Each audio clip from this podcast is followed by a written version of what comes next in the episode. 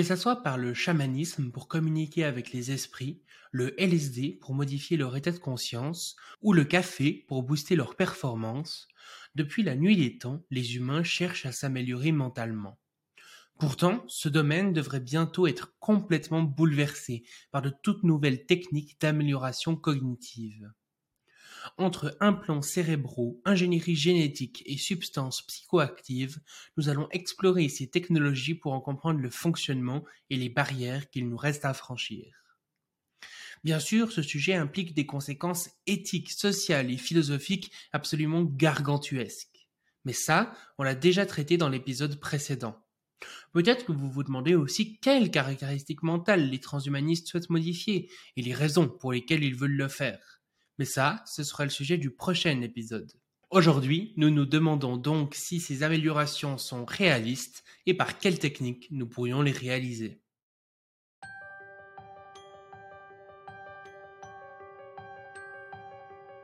Bienvenue sur le Futurologue Podcast, le podcast pour comprendre les enjeux de demain.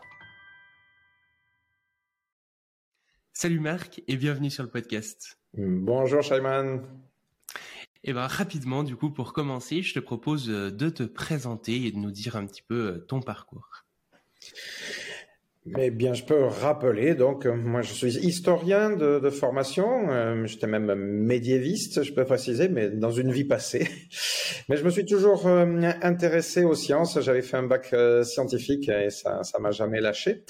bon, mais voilà, sinon, depuis maintenant un peu plus de 15 ans, euh, je continue à être le président de l'association française transhumaniste euh, Technoprog. Euh, donc voilà, je, m'occupe de la coordination de, ces actions et puis on essaie évidemment d'approfondir la, la, réflexion, la théorisation autour de l'ensemble des concepts transhumanistes.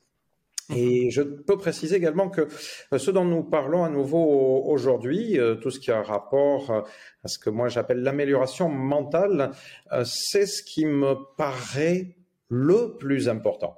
beaucoup de transhumanistes considèrent que le, point numéro un, la priorité, c'est plutôt le longévitisme. À titre personnel, je considère que les, questions d'amélioration mentale sont encore plus importantes que le longévitisme. Mmh oui, parce que quand on parle du coup d'amélioration mentale, euh, on peut penser à beaucoup, beaucoup de choses qu'on pourrait euh, modifier justement, comme par exemple euh, permettre aux humains d'être en moyenne plus heureux, d'être moins dans le rejet de la, différence, peut-être aussi certains aspects qu'on pourrait améliorer pour éviter la surconsommation. Donc, on va discuter de tous ces aspects-là, mais peut-être avant, c'est quelque chose qui paraît quand même, euh, disons, un petit peu euh, très euh, science-fiction quand on le dit comme ça. Du coup, est-ce que c'est quelque chose qu'on va pouvoir réussir à faire très rapidement, ou bien est-ce que c'est quelque chose de, vraiment pour dans plusieurs siècles, par exemple? Et mmh. quelles sont concrètement, du coup, les, barrières technologiques et scientifiques qui nous restent à franchir avant de, pouvoir justement nous améliorer mentalement? Oui, euh, ben, euh, en effet, euh, il faut sans doute commencer par faire un rapide état des lieux. parce que, ben, pour paraphraser Socrate, je crois que tout ce qu'on sait, c'est qu'on sait vraiment pas grand-chose. si d'un côté les neurosciences progressent, alors progressent rapidement, ben, ce qui paraît euh, rester à comprendre, euh, c'est gigantesque, puisque les scientifiques considèrent que le cerveau humain, c'est, ce serait, enfin on le dit comme ça de manière un peu métaphorique, l'objet le plus complexe de l'univers, euh, plus complexe qu'une galaxie entière, 80 à 100 millions de neurones, 10 000 synapses par neurone en moyenne, peut-être 5 à 10 cellules gliales pour soutenir chacun de ces neurones, et le tout entremêlé, interconnecté dans, dans un complexe de on dit plus de 200 structures euh, locales identifiées euh, de nos jours, et puis des processus de, communication entre euh, toutes ces unités, autant chimiques qu'électriques, et en plus sans rien dire d'éventuels effets quantiques, bon, qui restent très discutables jusqu'à présent. Et puis des neurones qui non seulement réagissent par input et output, mais de surcroît qui, déchargent de façon spontanée, c'est-à-dire de manière aléatoire ou chaotique. Euh, donc euh, voilà, c'est le FATRA. Euh, après, on peut rappeler que au début des neurosciences contemporaines, c'est-à-dire il y a une quarantaine d'années, on estimait, enfin les scientifiques ont estimé qu'on comprenait à peu près 1% du fonctionnement cérébral. Et il y a quelques années de ça, j'ai entendu des scientifiques qui disaient waouh, on a fait des progrès euh, formidables, on connaît bien cinq fois plus aujourd'hui euh, du fonctionnement euh, qu'il y a 40 ans. Donc c'est fantastique, hein, un progrès de 500% en l'espace de 40 ans. Sauf que ça veut dire qu'on comprendrait aujourd'hui qu'environ 5% du fonctionnement euh, du cerveau et donc ben, qu'il reste quelque chose comme 95% hein, d'inconnus, de, grosses hmm. taches blanches euh, sur la, carte du cerveau. Quoi. Euh, à ça, moi, j'ajoute que, enfin, je pointe hein, le fait que, voilà, nous sommes en 2023, ça fera exactement 10 ans 2013 donc, euh, qu'un ensemble de, méga projets de neurosciences avait été lancés euh, dans le monde. On avait eu les projets Brain et le projet Connectome euh, aux États-Unis. Et puis en Europe, c'était le Human Brain Project hein, qui avait été euh, annoncé à, l'époque. Ça avait été choisi comme le projet scientifique numéro un par l'Union européenne, euh, donc recevant le plus gros budget euh, à, l'époque. Et euh, c'était annoncé comme un, projet de simulation d'un cerveau humain entier sur ordinateur. certains se demandaient même si on n'allait pas faire émerger une conscience de cette simulation. Euh, la, conférence annuelle du Human Brain Project euh, va avoir lieu euh, dans quelques mois. je guette son, son annonce. mais on sait d'ores et déjà que cette montagne scientifique va accoucher d'une souris de laboratoire. C'est-à-dire que, euh, voilà, c'est pour ceux qui ont suivi un petit peu l'évolution de Human Brain Project. D'abord, ça a très mal démarré. Les scientifiques ont commencé par se tirer dans les pattes, euh, savoir euh, si le, le, projet qui était le plus important allait être plutôt la partie informatique celle de la simulation ou plutôt celle des neuroscientifiques. Les neuroscientifiques ont rué dans les brancards pour récupérer euh, une partie de la direction du, du projet, euh, euh, mais au final, enfin, il n'y a pas de risque pour ceux qui craignaient ça. On ne verra pas de conscience émerger du Human Brain Project. Ça reste un outil, hein, un outil tout à fait important, mais donc très très loin des, des, attentes. Et puis il y a d'autres annonces trop tonitruantes qui elles aussi ont fait long feu ces dernières années. Euh, je ne vais pas m'étendre dessus, mais je me rappelle en 2018, on avait euh, le projet de l'implant Kiwi qui devait être révolutionnaire.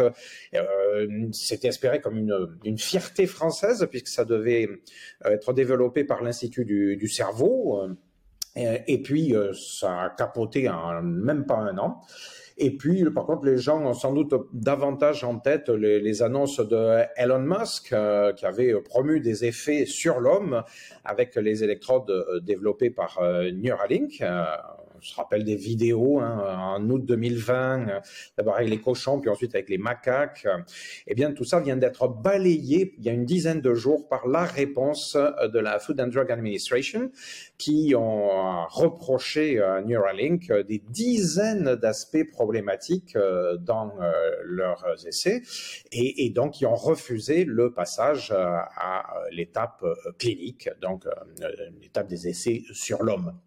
Et donc, euh, pour ceux qui voyaient venir là rapidement euh, ces, euh, ces, nouvelles interfaces homme-machine, eh bien, il faudra sans doute attendre de nombreuses années hein, avant que la, FDA soit convaincue de changer d'avis.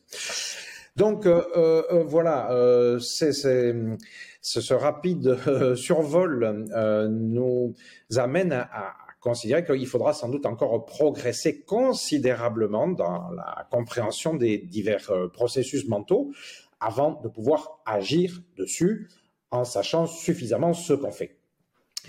Mais euh, cela dit, je constate également que, donc, parallèlement au progrès de la, science, ben, les, humains n'ont jamais attendu pour, euh, enfin, de, tout comprendre pour expérimenter, même sur eux-mêmes ou sur les personnes malades ou parfois déficientes, on peut dire. Euh, et donc, en réalité, on expérimente, on expérimente progressivement. Alors, au fur et à mesure et en parallèle des, avancées technologiques, on le fait d'abord dans un cadre euh, thérapeutique, et puis, eh ben, des améliorations euh, cognitives, des choses qui peuvent aller au-delà de la simple thérapie, ben, euh, ça arrive tout de même, mais ça arrive en général comme effet collatéral euh, de, la progression médicale. Donc, c'est pas que rien ne se fait, hein, mais ça se fait par tâtonnement et ça se fait pas vite, ce qui n'est peut-être pas un mal.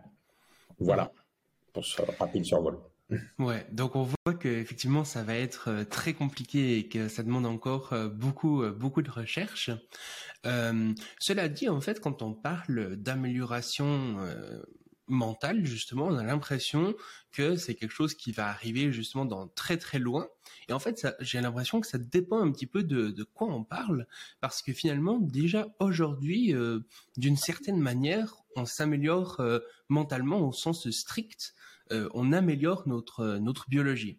Donc euh, ça, pose la question du coup, ben, finalement, quand est-ce qu'on pourra nous améliorer cognitivement? Quand est-ce que ces barrières techniques pourront être franchies?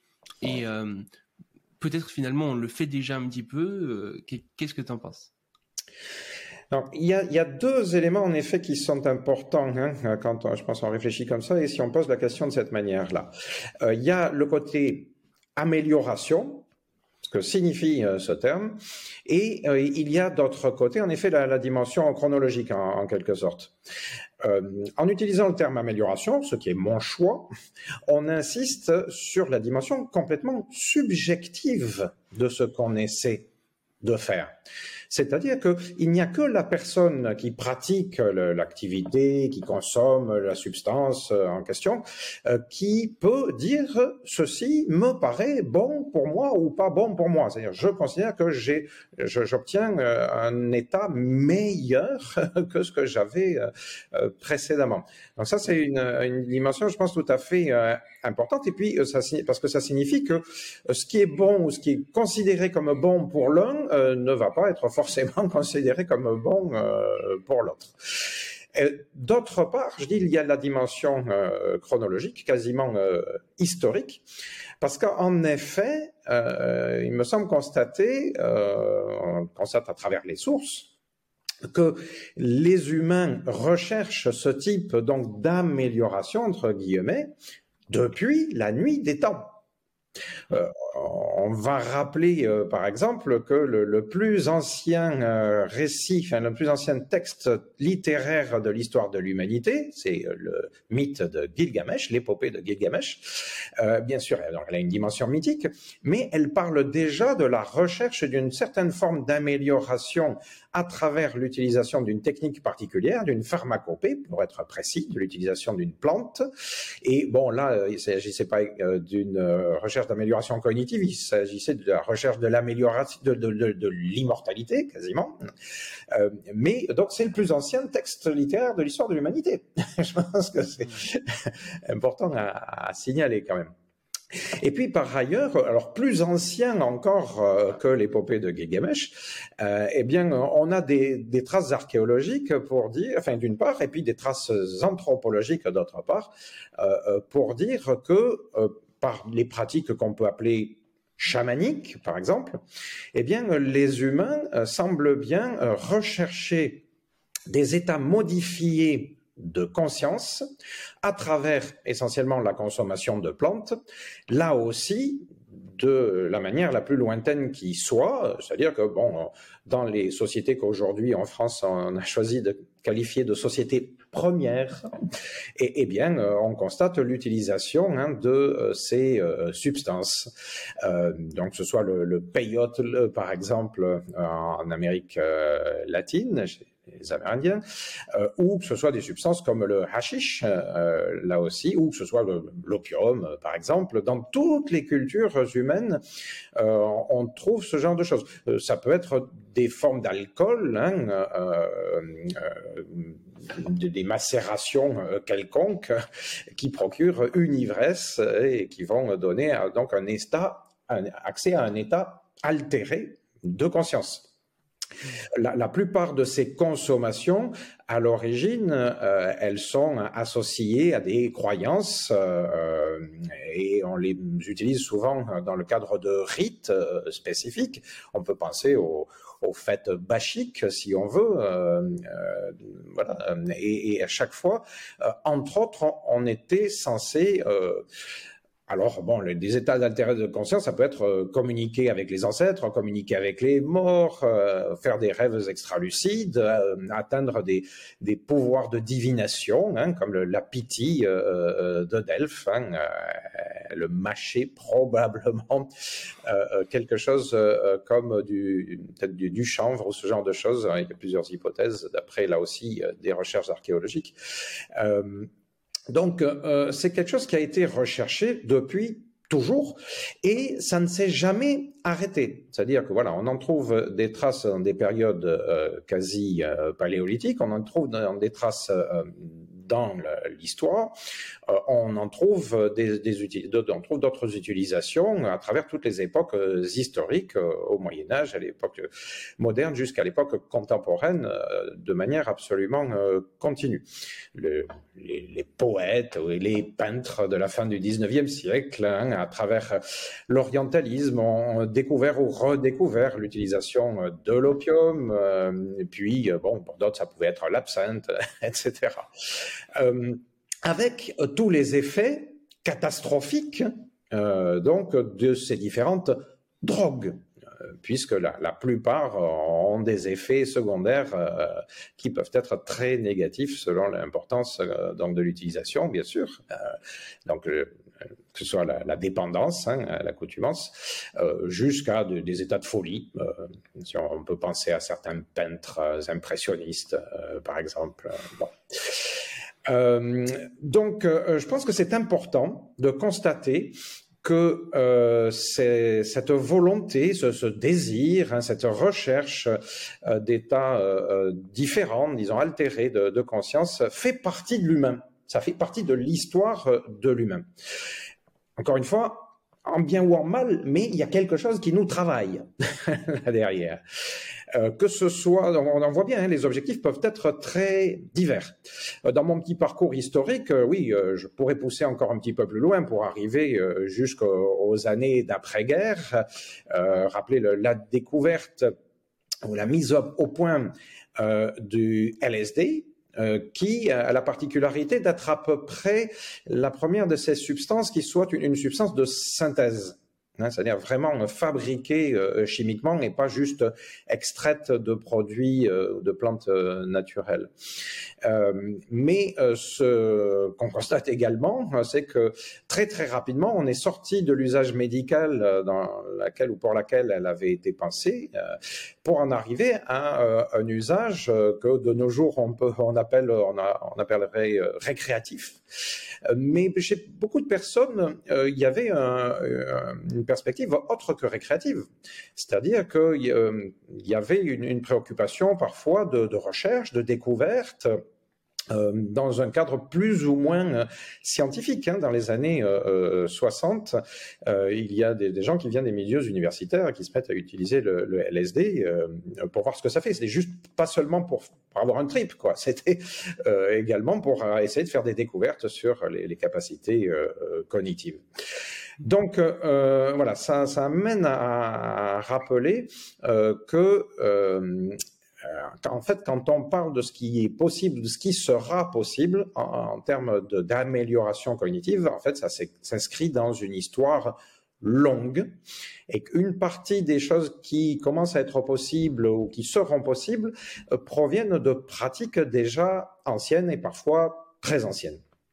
Donc voilà, rien de, si révolutionnaire peut-être finalement dans tout ça. oui, je pourrais rajouter également qu'il y a quelques médicaments qui donc sont utilisés là aussi depuis plusieurs dizaines d'années euh, donc là, on est à, mi-chemin entre des substances d'origine naturelle et des substances de synthèse euh, qui sont utilisées euh, de manière dérivée. Alors le LSD en fait partie aussi, mais le LSD, le, comment dire, la, dérivation, le, fait que ça a été utilisé majoritairement pour un, un objectif non médical, c'est arrivé très très très vite. Mais il y a d'autres médicaments qui continuent à être utilisés majoritairement comme médicaments dans un cadre médical et euh, qui sont de temps en temps euh, donc détournés de ces usages euh, médicaux. Bon, je pense à des médicaments comme le, modafinil ou la ritadine, donc des médicaments qui sont utilisés a priori pour lutter contre des problèmes soit de narcolepsie, soit de manque de concentration. Euh, et donc euh, qui sont parfois utilisés par des étudiants ou des chercheurs euh, pour améliorer, voilà, pour faire, pour chercher un effet un peu différent de celui du café, par exemple. mais enfin, c'est pas très très, c'est pas très éloigné. Ce qui est important, c'est de constater que ça existe depuis longtemps. Ce sont des substances suffisamment bien connues pour que les effets secondaires soient considérés comme bénins et donc bon, a priori, on peut considérer qu'il n'y a pas un risque énorme à utiliser ce type de euh, substance. Euh, mais euh, voilà, encore une fois, je, les pointe pour signaler que ça n'est pas nouveau, hein, ce n'est pas une transgression extraordinaire d'utiliser ce type de, de pharmacopée pour rechercher un état altéré, modifié, une amélioration subjective de ses capacités mentales. Mmh oui, et puis de, de manière générale aussi dans notre euh, quotidien, euh, c'est vrai, euh, ben, par exemple, qui n'a jamais pris du café pour se réveiller plus rapidement ou bien être plus plus performant, plus plus éveillé justement? Et, d'ailleurs, certaines substances aussi, par exemple le comme du chocolat ou du gingembre ou comme ça euh, on dit parfois que ça a des effets aphrodisiaques. Je ne sais pas euh, à quel point c'est vrai ou pas. Je crois que c'est plutôt euh, pas correct, mais je ne sais pas à quel point. Mais en tout cas, certaines personnes en prennent pour pour ce genre d'effet. Donc ça montre effectivement qu'il y a une volonté, en tout cas, de d'améliorer subjectivement certaines certaines parties déjà grâce grâce à ces substances qui nous paraissent tout à fait banales mais qui finalement vont dans dans le même sens quoi. Et donc là, on, a parlé justement un petit peu des des utilisations euh, passées et actuelles justement de ces améliorations euh, euh, mentales et pas seulement, mais peut-être du coup pour le, le, futur. Qu'est-ce qu'on pourrait imaginer comme justement méthode future justement pour améliorer notre notre cognition, notre notre mental de manière générale? Euh, est-ce qu'il y a justement des, technologies nouvelles qui devraient nous permettre de, faire ce qu'on a fait du coup depuis la nuit des temps, mais de façon peut-être plus efficace et plus euh, scientifique? Euh, Qu'est-ce que tu en penses? Alors, il y a, oui, euh, un certain nombre de perspectives, euh, autant qu'on sache. D'ailleurs, il y en a certains qui sont connus plus que, plus que d'autres. Euh, il y en a qui consistent à poursuivre des usages déjà anciens, si on a voir vers quoi ça peut nous mener. Et puis, il y a certaines techniques qui, donc, soit sont en cours de développement, qui sont dans les labos, et d'autres qui peuvent paraître plus futuristes en effet. Euh, je vais juste en citer euh, euh, quelques-unes. Alors, en effet, le, plus simple, c'est tout ce qui relève de la pharmacopée. On va y revenir. depuis donc quelques dizaines d'années, on a développé des techniques qui sont plus invasives, les plus impressionnantes étant sans doute celles des implants, donc intracérébraux. je dirais un petit mot sur tout ce qui correspond à ce qu'on appelle du neurofeedback, euh, avec l'utilisation de, casques ou de bandeaux notamment euh, euh, permettant d'enregistrement encéphalographique. Euh, on dirait, je dirais un petit mot également de la simulation magnétique euh, transcrânienne euh, et enfin le plus lourd et peut-être en même temps le plus prometteur, à mon avis, c'est ce qui peut relever alors de l'ingénierie génétique. voilà. Après, bon, il peut y avoir d'autres méthodes également. je ne vais pas parler, euh, par exemple, de tout ce qui euh, relève, parce que c'est encore plus délicat, je pense, hein, de tout ce qui relève de la, de la photonique, par exemple. Euh, ça, c'est des, des, techniques qui commencent à être utilisées, mais dans des conditions, ça ne peut fonctionner que dans des laboratoires et que sur des animaux, parce que par exemple, pour l'instant, il faut euh, euh, créer d'abord un animal génétiquement modifié pour qu'il soit réceptif euh, donc à certains rayonnements lumineux. donc voilà, ça, on va pas d'abord créer des humains génétiquement modifiés, c'est pas au programme encore.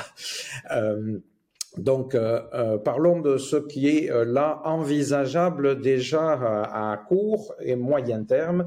Et puis, voilà, je dirais quelques mots sur l'ingénierie génétique qui est en voie de développement là aussi, mais de manière, enfin, on est à la marge complètement de ce qui paraît possible. Et j'éviterai de, de, faire, de faire de trop dans la science-fiction. Hmm. pour ce qui est de, de la, de la pharmacopée, euh, donc, il me semble que c'est le plus simple hein, de, continuer à identifier et à améliorer des molécules ou des combinaisons chimiques euh, qui agissent sur la physiologie de la cognition. Euh, donc, l'approche pharmaceutique, elle permet déjà de moduler par des dosages et les effets sont en général réversibles. Il suffit d'arrêter les traitements. Donc ça, ça n'est rien d'autre que ce qui est pratiqué traditionnellement, comme on l'a vu, avec les médicaments. Mais il faut pointer que donc régulièrement, ben, de nouveaux psychotropes euh, arrivent sur le marché euh, ou de nouveaux usages de médicaments psychotropes qui pouvaient exister euh, précédemment. je vais donner un, exemple précis. Donc ces dernières années, donc enfin pas mal de personnes maintenant en ont entendu parler. Eh bien, on voit arriver un nouvel usage du LSD.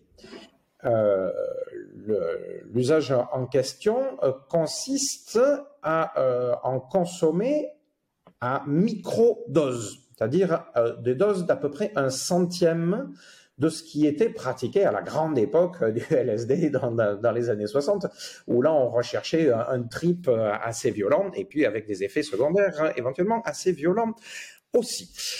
donc évidemment que à partir de, ces années-là, euh, eh bien, l'usage de ces substances a été euh, majoritairement euh, condamné dans la plupart des pays, en tout cas dans un très grand nombre de pays interdites.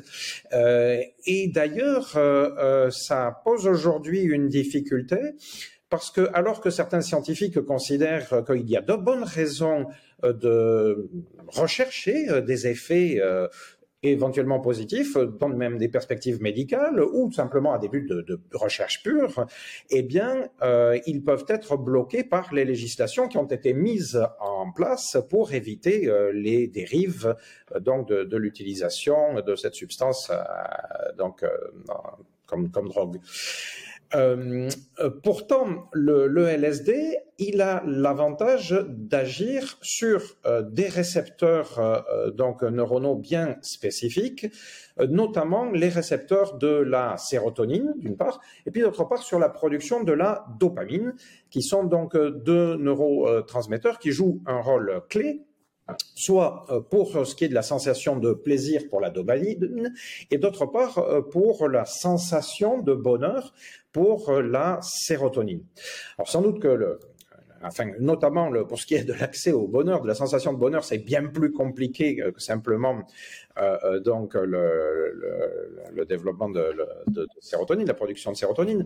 Mais euh, la sérotonine semble bien être quand même un, facteur important dans l'accès à ce, sentiment. Et alors en positif et en négatif, hein, c'est-à-dire que d'un point de vue thérapeutique, des personnes qui sont en état de, de dépression, par exemple chronique ou, ou continue, eh bien on peut avoir intérêt à essayer de jouer sur les récepteurs de de la sérotonine. Euh, donc, euh, l'usage du LSD peut être tout à fait euh, pertinent de, ce point de vue-là. oui, c'est comment dire aussi important de constater que, eh bien, par les usages qu'en font les gens de manière encadrée ou pas encadrée, dans le cadre de recherche ou pas de recherche, c'est-à-dire dans un cadre clinique ou dans un cadre simplement récréatif, eh bien, il y a quand même des tas de personnes qui euh, témoignent euh, d'effets qui, pour certains, ils considèrent que c'est très positif. Alors évidemment, c'est toujours à prendre avec des pincettes parce que quand c'est pas dans un cadre clinique, eh bien, on est à peu près incapable de mesurer l'importance de l'effet placebo, euh, par exemple. Et puis, on ne peut pas se rendre compte du type de population chez qui ça peut être davantage positif, chez de quel type de population ça peut être éventuellement euh, négatif. Euh, donc, euh, d'un côté, voilà, il n'y a pas la possibilité d'en tirer de conclusions générales. Ce sont toujours des cas particuliers mais il me semble que ça incite euh, à plutôt à euh, poursuivre les recherches et que sans doute il faudrait faire évoluer les cadres euh, législatifs pour faciliter ces recherches, en tout cas permettre ces recherches hein, et lever les, empêchements qui existent dessus. Ça, c'est un minimum. D'un autre côté, euh, on peut euh, constater que hum, pour ce qui est de, la prise de, LSD, euh, donc de manière mini-dosée, les effets secondaires ont l'air d'être tout à fait bénins. Dans la mesure où on ne se met pas à augmenter les doses, si on reste dans le microdosage, alors, eh bien, les, raisons des condamnations actuelles tomberaient. Et euh, bien, euh, il y a un certain nombre de personnes qui euh, argumentent et qui vont plus loin que ça, qui pratiquent, c'est-à-dire qu'ils essaient d'argumenter par la pratique concrètement. Alors, je ne vais pas faire de la publicité, surtout pour des choses qui en France sont illégales, mais il y a un certain nombre de pays, au Canada par exemple, aux États-Unis, où, vous pouvez trouver au moins des sites qui argumentent, débattent, apportent des informations sur euh, la pratique du microdosage de euh, LSD. Euh, voilà, dans leur pays, c'est pas tout à fait illicite. Alors, par exemple, je crois qu'au Canada, il est interdit d'en vendre, mais il n'est pas interdit d'en parler, il n'est pas interdit d'en faire la promotion. donc, du coup, certains ne s'en privent pas. Alors, ils, avertissent, hein, ils disent attention. par exemple, si vous recherchez ces produits à l'achat en ligne, vous n'avez aucune garantie sur la qualité des produits. C'est-à-dire que vous pouvez aussi bien finalement acheter de, de la farine, je sais pas quoi, ou du sucre. Euh, et puis euh, les qualités euh, peuvent être mauvaises ou simplement pas très efficaces et vous allez dépenser vos sous pour rien. et puis donc il signale hein, tous les dangers potentiels en, en, cas d'usage excessif.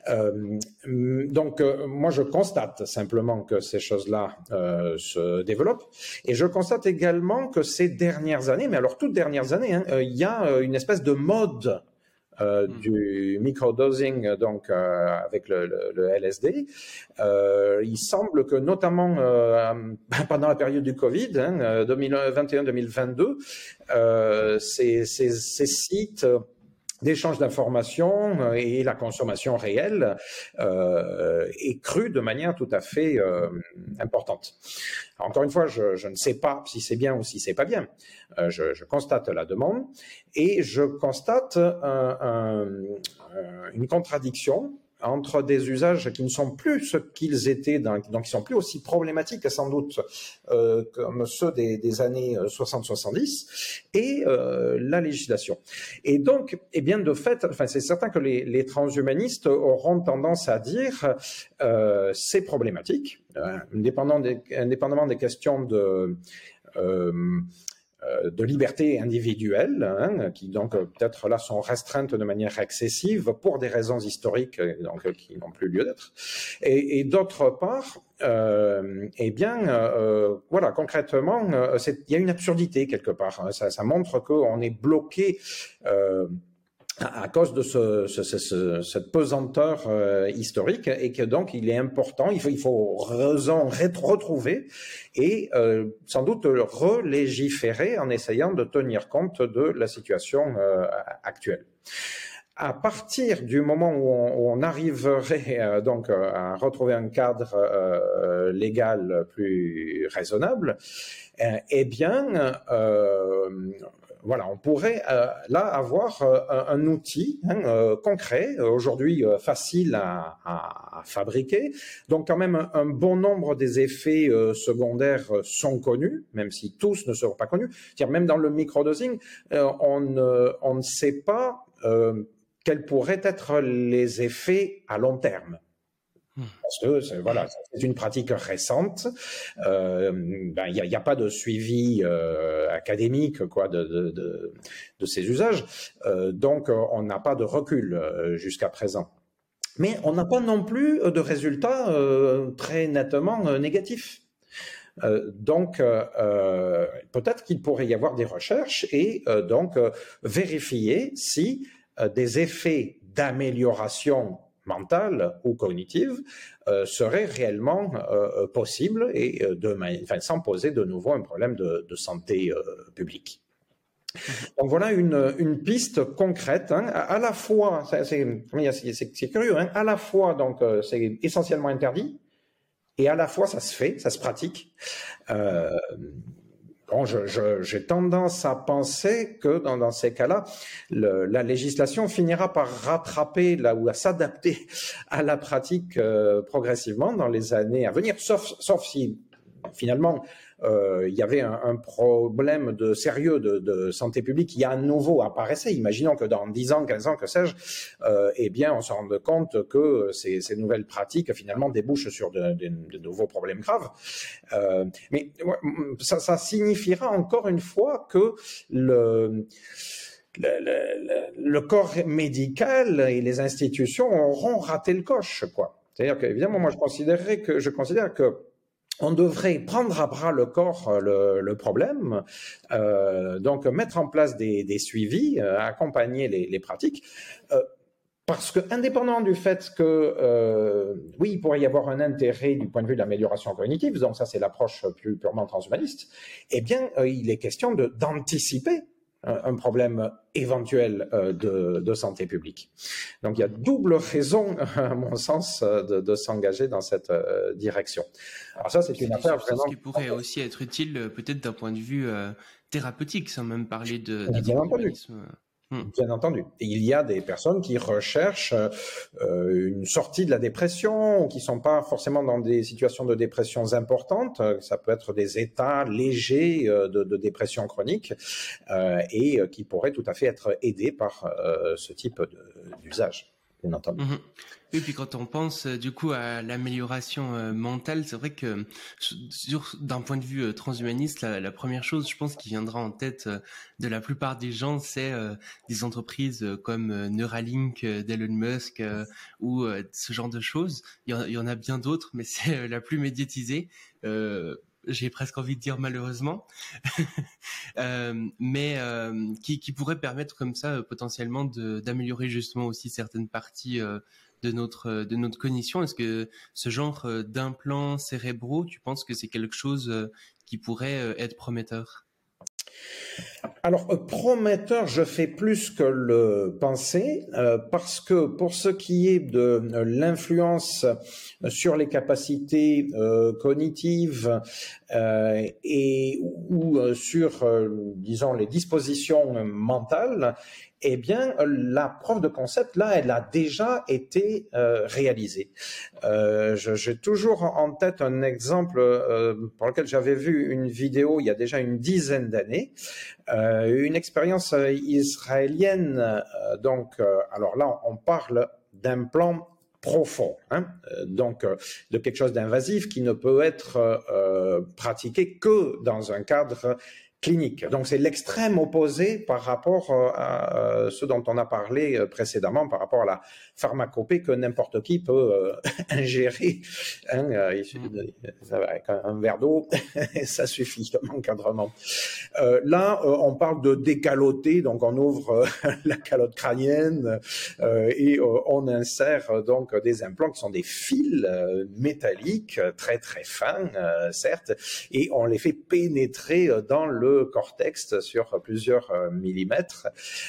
donc, évidemment, il s'agit de quelque chose de très lourd. Bon.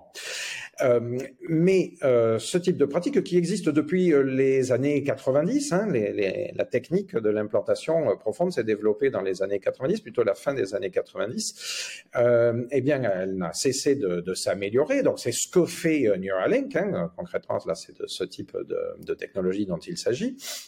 Eh bien, il y a déjà une dizaine d'années, on avait montré que d'une part, d'un point de vue euh, thérapeutique, cela pouvait permettre de faire cesser, par exemple, les symptômes de la maladie de Parkinson, au moins de manière temporaire.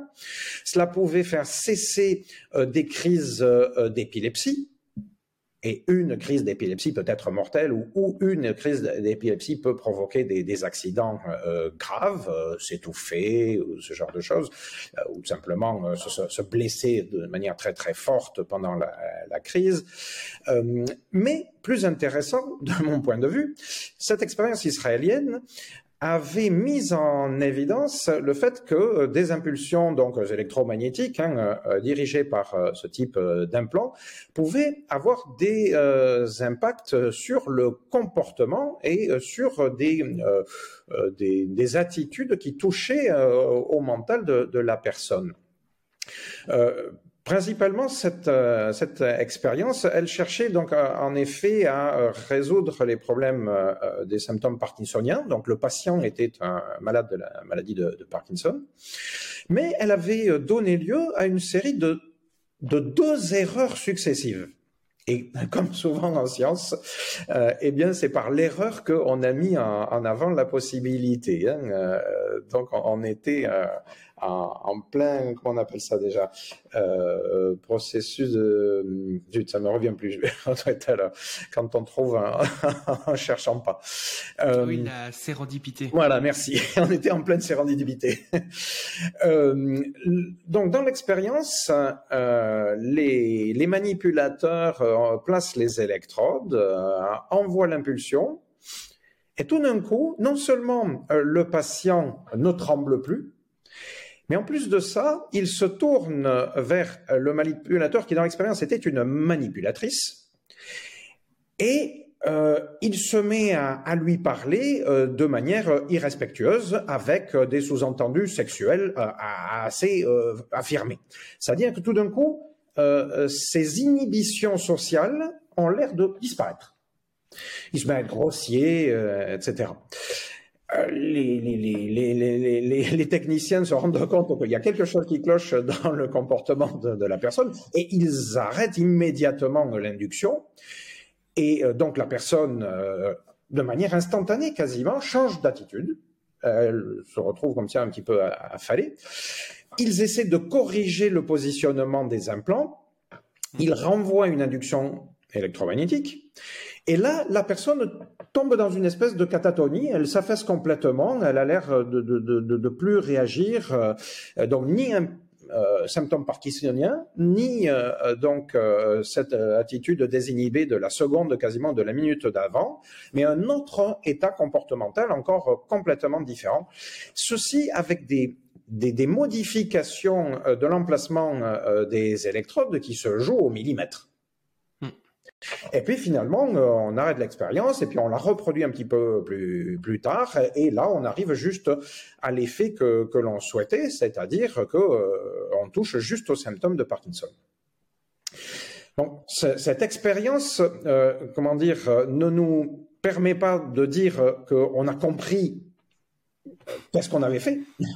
Mais on a au moins euh, compris que euh, par euh, des inductions électromagnétiques ciblées de manière très très très précise sur des groupes de neurones très ciblés et très proches et de manière étonnamment proche parce que on, on cherche à agir sur notamment le cerveau moteur hein, pour faire arrêter les symptômes de Parkinson et on a des effets sur une dimension comportementale.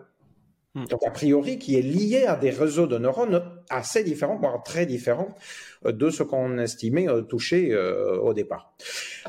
D'après ce que j'en avais lu, de ce que je me rappelle en avoir lu, on n'a pas réussi à bien comprendre qu'est-ce qui s'était passé. Mais donc, au minimum, hein, la preuve de concept dont je parlais, c'est de dire que des impulsions électromagnétiques par euh, implant euh, peuvent faire changer le comportement euh, d'une personne de manière radicale, de manière très très importante. Alors, est-ce que c'est une bonne nouvelle ou une mauvaise nouvelle? Ça, c'est encore une autre question, parce que tout de suite, ça amène à dire que on pourrait avoir des effets euh, euh, positifs. Par exemple, euh, la diminution des inhibitions dans certaines circonstances peut être une bonne chose, peut être recherchée. Et puis, dans d'autres circonstances, si c'était, par exemple, excessif, au contraire, ça peut déboucher sur des comportements qu'on va considérer comme socialement problématiques, voire délictuels, par exemple. Voire criminel. Euh, donc, euh, euh, voilà, ça dit pas si c'est bien ou si c'est mal, ça dit que c'est possible.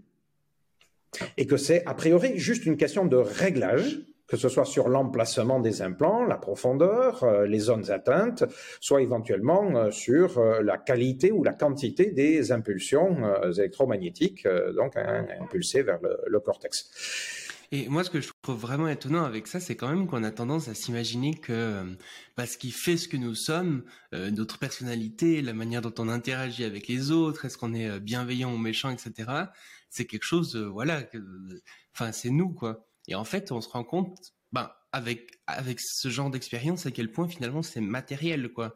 Et c'est c'est à quelque part vraiment impressionnant et à quelque part aussi un peu terrifiant de se dire finalement euh, si mes neurones étaient euh, agencés un peu différemment ou euh, si justement il y avait juste des petits fils qui, qui modifient d'un millimètre à peine, ça peut créer des effets dans la personnalité qui sont vraiment radicalement différents. Et donc, ça, montre ouais, à quel point finalement tout cela est très très matériel finalement. C'est pas euh, c'est assez fou. Et d'ailleurs il me semble que j'avais vu une expérience aussi euh, pas du tout volontaire d'une personne vraiment très bienveillante euh, qui, était vraiment connue pour être quelqu'un de, de, profondément gentil qui travaillait sur un sur un chantier. Je sais plus exactement il me semble que c'est assez vieux mais euh, cette personne s'était pris justement une sorte euh, de, de bâton euh, dans la tête, un, de baramine, de voilà, exactement. exactement. Et du coup, ça avait complètement, enfin, il avait du coup réussi à survivre à cette expérience, ce qui est complètement fou déjà. Mais une fois qu'il avait plus du coup la, la baramine dans la tête, et eh ben ça avait complètement changé sa personnalité et il était devenu extrêmement, extrêmement méchant. Il insultait tout le monde, etc. Des, des effets vraiment vraiment impressionnant. Et ce genre d'expérience, je trouve ça fou, quoi. Se dire, euh, ah bah tiens, tu te prends un bâton euh, dans la tête et du coup, euh, t'es plus la même personne, en fait. Donc le, le soi, qu'on a l'impression, ben forcément, on est nous, quoi. Ben, en fait, c'est quelque chose de, de... je trouve fou de voir à quel point c'est matériel. Moi, je trouve pas ça fou. Hein je, trouve, je, trouve, ça très rationnel. C'est-à-dire, bon, ça amène à considérer que, en effet, notre personnalité émerge de notre corps et notamment de l'activité euh, neuronale, cérébrale. Mais je pense que c'est dans ces réflexions-là, je pense qu'il est important euh, de ne pas confondre euh, ce qui se passe au niveau biologique aux différentes échelles et euh, ça peut être à l'échelle euh, moléculaire, on parlait d'hormones ou de neurotransmetteurs euh, tout à l'heure, ça peut être à l'échelle cellulaire, donc neurones, cellules gliales, etc. On peut le considérer à l'échelle des structures du cerveau, voilà, les différentes zones corticales, ou on peut le considérer à l'échelle des organes, le, cerveau et les autres organes corporels, parce qu'il n'y a pas que le cerveau engagé dans la production de notre comportement ou de nos pensées. mais tout ça, ça n'est pas non plus l'échelle de nos pensées. C'est-à-dire que je pense que les différentes échelles émergent en quelque sorte les unes des autres. Hein, si on regarde un organe, que ce soit le cerveau ou même on peut dire le foie, un organe n'est pas exactement que l'ensemble de ses cellules. Pour comprendre le fonctionnement d'un organe, il faut considérer euh, voilà, les, échanges entre les différentes zones de l'organe, les, interactions, les agencements, etc. Et il y a déjà quelque chose comme une émergence. Euh, alors si on parle de nos pensées de notre personnalité, eh bien je pense qu'à nouveau c'est un phénomène euh, émergent. Euh, et en plus de ça, il n'y a pas que euh, ce qui provient de la manière dont on est constitué, mais il y a tous nos échanges avec l'extérieur, les autres, qui euh, contribuent à faire émerger notre personnalité. donc, sans doute que je me rappelle plus son nom, mais oui, euh, euh, cet accident est, très célèbre et c'est un des tout premiers hein, qui a euh, permis de, prouver comme ça l'importance du cerveau sur la personnalité. Sans doute que, enfin, il est, comment dire cela, oui, il a transformé de manière importante la personnalité de la personne, mais la personne en question, elle a continué à évoluer, elle a continué à avoir des interactions, une partie de son comportement a continué à provenir de son histoire propre, de, l'éducation qu'elle avait eue, euh, etc. Et elle n'était pas la même personne et elle était la même personne. Euh, une autre personne que lui, subissant le même accident, euh, aurait continué à vivre de manière différente. C'est simplement lui plus cet accident-là dans son histoire. Il aurait pu lui arriver un autre accident. Psychologique, par exemple. Je sais pas, moi, la perte d'une personne très chère peut vous transformer euh, de manière très importante et modifier pour tout le reste de votre vie euh, euh votre votre sensibilité, votre émotivité, etc. On peut ne pas se relever d'un trauma quelconque, pas seulement physique. Donc euh, voilà, je pense que c'est important de ne pas confondre, hein, euh, le, encore une fois, ce qui émerge, euh, notre comportement ou nos pensées, et puis ce qui se passe au niveau biologique. c'est, je ne vois pas que comment dire que, que ça doive nous rendre je sais pas quoi, pessimiste, triste, nihiliste de se dire ah nous ne sommes qu'un un gros tas de matière. Non, je pense que le, le gros tas de matière, par l'effet de l'émergence, a beaucoup de valeur. Hmm. Euh, mais donc euh, ça c'était euh, pour donc vérifier, hein, pour rappeler que en effet nous avons la possibilité d'intervenir sur nos capacités cognitives ou nos conditions mentales euh, par des interventions diverses, que ce soit des coups de bramine, bon je le déconseille, hein, la bramine, euh, ou euh, par euh, voilà des petits implants de quelques millimètres euh, de diamètre, voire par d'autres technologies. Euh, je, je, vais euh, signaler quand même qu'il n'y a pas que les implants métalliques qui sont en voie de développement. Ce type d'implant, euh, c'est le, le, plus ancien, c'est donc l'efficacité est déjà vérifiée, hein, c'est euh, utilisé dans le monde entier euh, de manière euh, quotidienne dans euh, les, les, laboratoires. je sais pas, on peut parler en France de Clinatech et de ce qui est fait sous la direction du professeur Louis Benabid, par exemple, qui a développé un exosquelette pour sa part, permettant à un patient implanté, donc alors deux gros décalotages, on met une batterie d'un côté, de l'autre côté on met les microprocesseurs et puis les implants qui rentrent. Et euh, le patient peut contrôler son exosquelette par la pensée. Euh, donc, alors là, il ne s'agit pas exactement d'amélioration cognitive, c'est plutôt euh, moteur, euh, euh mais euh, c'est quelque chose qui se fait. Et puis, par exemple, à, à Paris, donc à l'Institut du cerveau ou, ou, ou, ailleurs, eh bien, on, on pratique ces, ces, implants profonds, comme on a dit tout à l'heure, hein, pour essayer de, de, faire disparaître les symptômes de différentes maladies, là, y compris la dépression, hein, pas seulement Parkinson ou, ou l'épilepsie. Euh, mais je voulais signaler un autre type d'implant euh, dont euh, les perspectives sont intéressantes. Je disais tout à l'heure qu'en 2018, un programme avait commencé à être établi, là aussi à l'Institut du cerveau à Paris. Ce programme, euh, enfin, en collaboration avec une start-up qui s'appelait NI2, NI2O, euh, pour dire précisément, développer donc cet implant qui avait été appelé kiwi, euh, comme le, le, fruit ou le petit animal euh, donc néo-zélandais. Euh, euh, cet implant avait la particularité d'être construit à base de nanotubes de carbone à l'échelle donc nanoscopique. Euh, chaque euh, implant était constitué de quatre ou cinq tubes, eux-mêmes constitués d'une dizaine de milliers de nanotubes de carbone. Et euh, donc, ils n'étaient pas métalliques, ils étaient euh, complètement souples, et ils avaient la particularité, en tout cas sur le papier, euh, de pouvoir être insérés dans le cerveau par les parties molles. Donc on les faisait, enfin l'idée c'était de les faire pénétrer par le fond de la cloison nasale. On n'avait pas besoin de décaloter le crâne. Euh, par ailleurs, comme euh, donc ils étaient constitués de nanotubes de carbone, euh, ils étaient censés être sensibles au rayonnement électromagnétique. On pouvait communiquer avec ces implants sans fil. donc là aussi, pas besoin de, percer hein, pour arriver à communiquer. Euh, et euh, donc le professeur Newton Howard, pour euh, être précis, il sortait du MIT, et, mais la France était toute fière d'avoir recruté donc ce chercheur. Euh, eh bien, dans plusieurs articles, il avait annoncé qu'à son avis, non seulement ces implants donc, pourraient être utilisés de manière thérapeutique, un petit peu dans les mêmes types d'objectifs, hein, Parkinson, etc., mais que à long terme, il pensait qu'on pourrait les utiliser pour améliorer un certain nombre de dispositions ou de capacités cognitives. Je ne sais pas si c'est pas une des raisons qui a fait que le projet a capoté.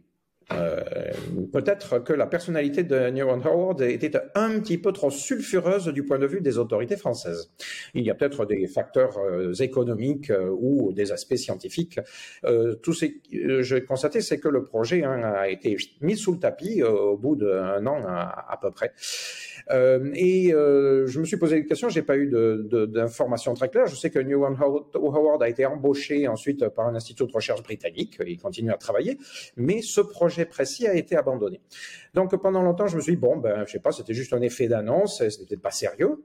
Jusqu'à ce que l'année dernière, euh, je découvre que euh, une start-up américaine est en train de développer euh, des implants de la même catégorie. En tout cas, ça ressemble beaucoup. Alors c'est un petit peu trop pour en dire euh, davantage. Euh, j'attendrai de, de m'être renseigné, d'avoir vu surtout des, résultats plus concrets euh, apparaître.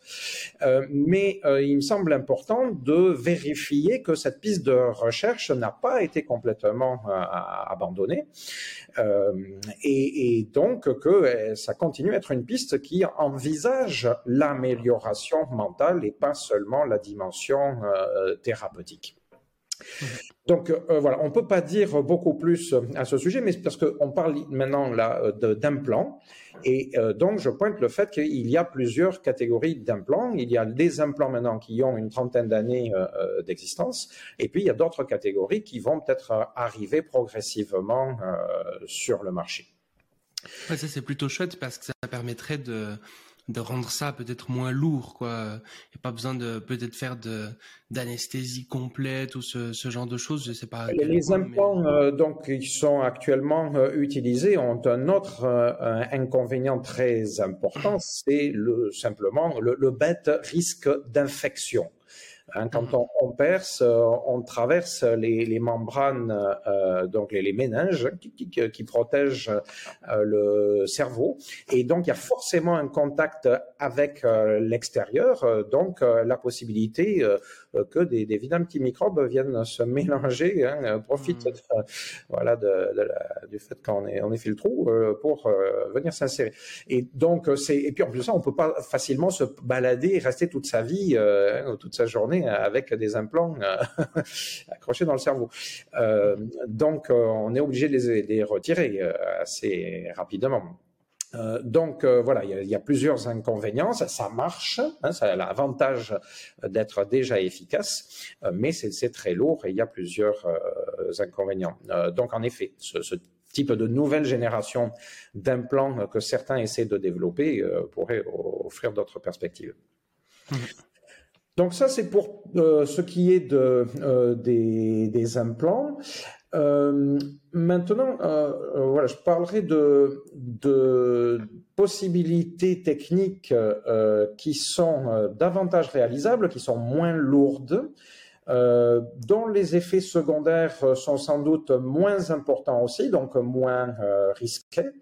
Euh, mais euh, qui en échange sont sans doute moins efficaces. Euh, depuis voilà quelques dizaines d'années également ont été développés des types de casques ou de bandeaux qui permettent des interactions avec le cerveau. Donc on est là aussi dans le cadre de l'interface cerveau-machine. Donc, les plus fréquentes sont soit ben, tout simplement les capteurs donc d'électroencéphalographie, Ça, c'est le plus ancien, le plus courant. L'électroencéphalographie, euh, c'est ça, euh, presque un siècle. Euh, en tout cas, les principes de base ont été mis en avant il y a même plus d'un siècle. Et, la pratique n'est pas neuve.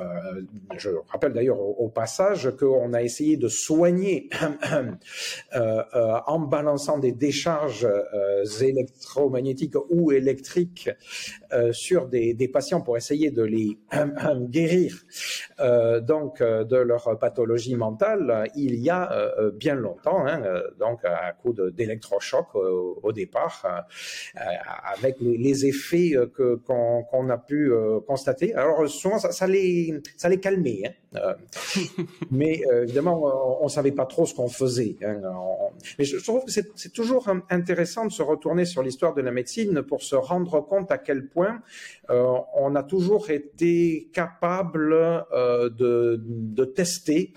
Euh, même si on savait pas trop bien euh, ce qu'on faisait.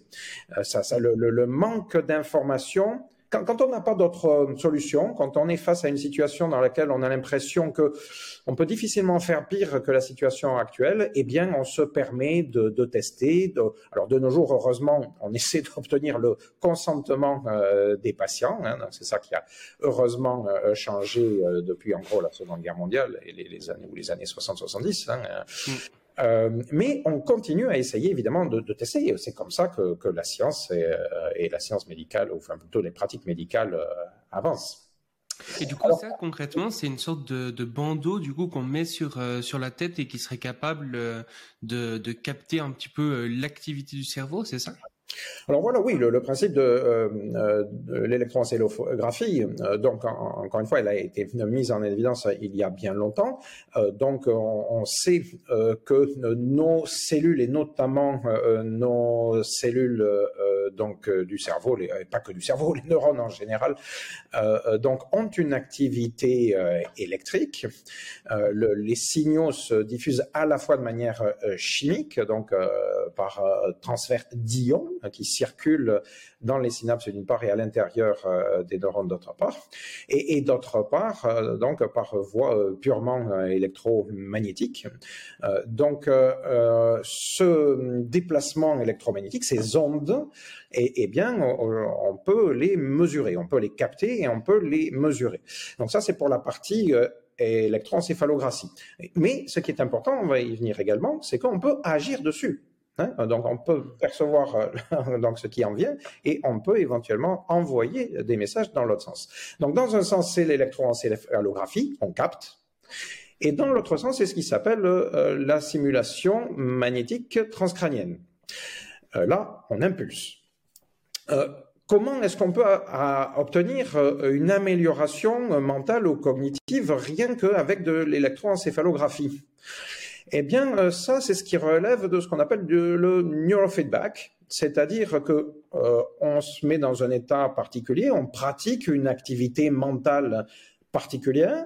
Alors ça peut être très très très divers. Hein. Euh, ça peut être euh, faire une séance de yoga. Euh, ça peut être juste euh, se mettre dans le noir, euh, fermer les yeux et voir. Ce, enfin, attendre, essayer de se, se, se, calmer, se concentrer ou faire un petit peu de méditation.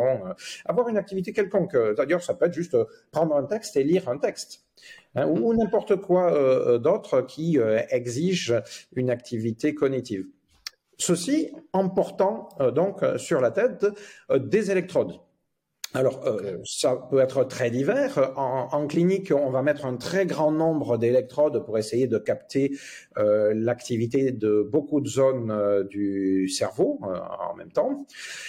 mais aujourd'hui, il existe des produits grand public hein, qui sont vendus donc sur le marché. Il y a différentes startups qui vendent ces produits-là, qui proposent des, des, casques ou des bandeaux plus simplifiés sur lesquels il va y avoir seulement quelques électrodes. Et donc, ils vont mesurer l'activité de quelques zones du cerveau.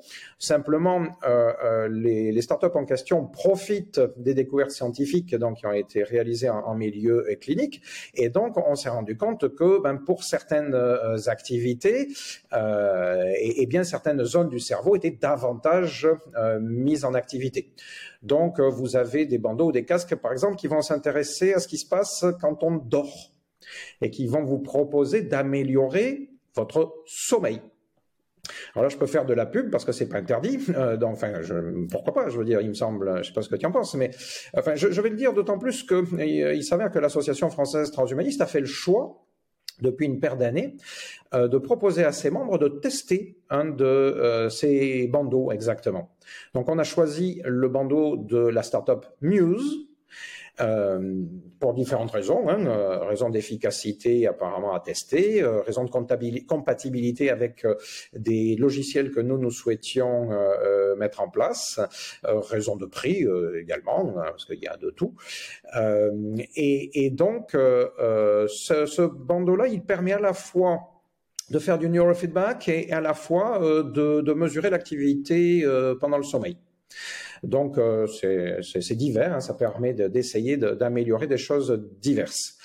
Une fois que vous avez mesuré votre activité cérébrale, euh, par exemple pendant le sommeil, vous pouvez vérifier qu'est-ce qui se passe selon les différentes manières, euh, les différentes conditions dans lesquelles vous vous endormez, par exemple. Et à partir de là, vous pouvez essayer de modifier, par exemple, vos habitudes alimentaires, euh, ce que vous faites avant de, euh, de dormir, euh, le, contexte dans lequel vous dormez, euh, la qualité de votre matelas ou l'environnement sonore ou le niveau de luminosité qui vous entoure dans votre sommeil, etc., etc. Vous pouvez essayer de tester différents critères pour, au final, essayer de rechercher des améliorations cognitives diverses. Alors ça peut être juste améliorer la qualité de votre sommeil, donc sortir de votre sommeil de manière plus euh, euh, reposée, plus calme. Mais ça peut être le contraire. C'est-à-dire, par exemple, il y a des gens qui mesurent euh, l'activité cérébrale de leur sommeil pour repérer les zones du sommeil paradoxal, celui pendant lequel on rêve et qui vont ensuite faire en sorte d'être réveillés volontairement au milieu ou juste un petit peu avant la fin d'un cycle de sommeil paradoxal. Parce que, par exemple, ça, ça peut permettre de se souvenir davantage de ses rêves. Et il y a des gens qui sont à la recherche de ça. Il y a des gens, par exemple, qui vont euh, trouver que ça a un intérêt d'un point de vue créatif de pouvoir davantage se rappeler pas seulement du dernier rêve, hein, celui euh, dont souvent on se souvient quand on se réveille de manière euh, spontanée, mais de se rappeler de davantage de ses rêves tout au long d'une nuit. Euh, donc, en se faisant réveiller exprès hein, avant, parce que quand on sort euh, du sommeil paradoxal, ensuite, si on bascule dans le sommeil profond et qu'on se réveille, bien, on se rappelle de plus rien. on se rappelle plus son rêve.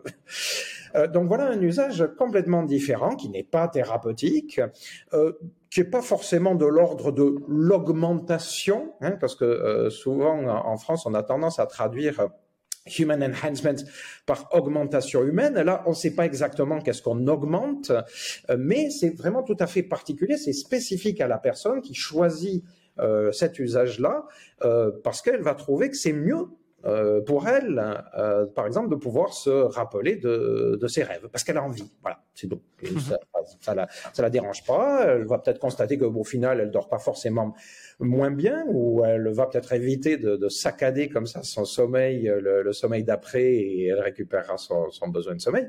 Euh, mais elle aura trouvé quelque chose de particulier euh, par euh, cet usage spécifique.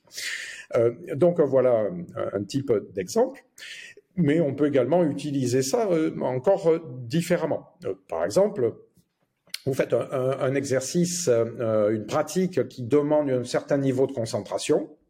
Vous mesurez votre activité électroencéphalographique dans votre pratique et vous essayez de, là aussi, faire varier les critères de votre pratique, les conditions de votre pratique.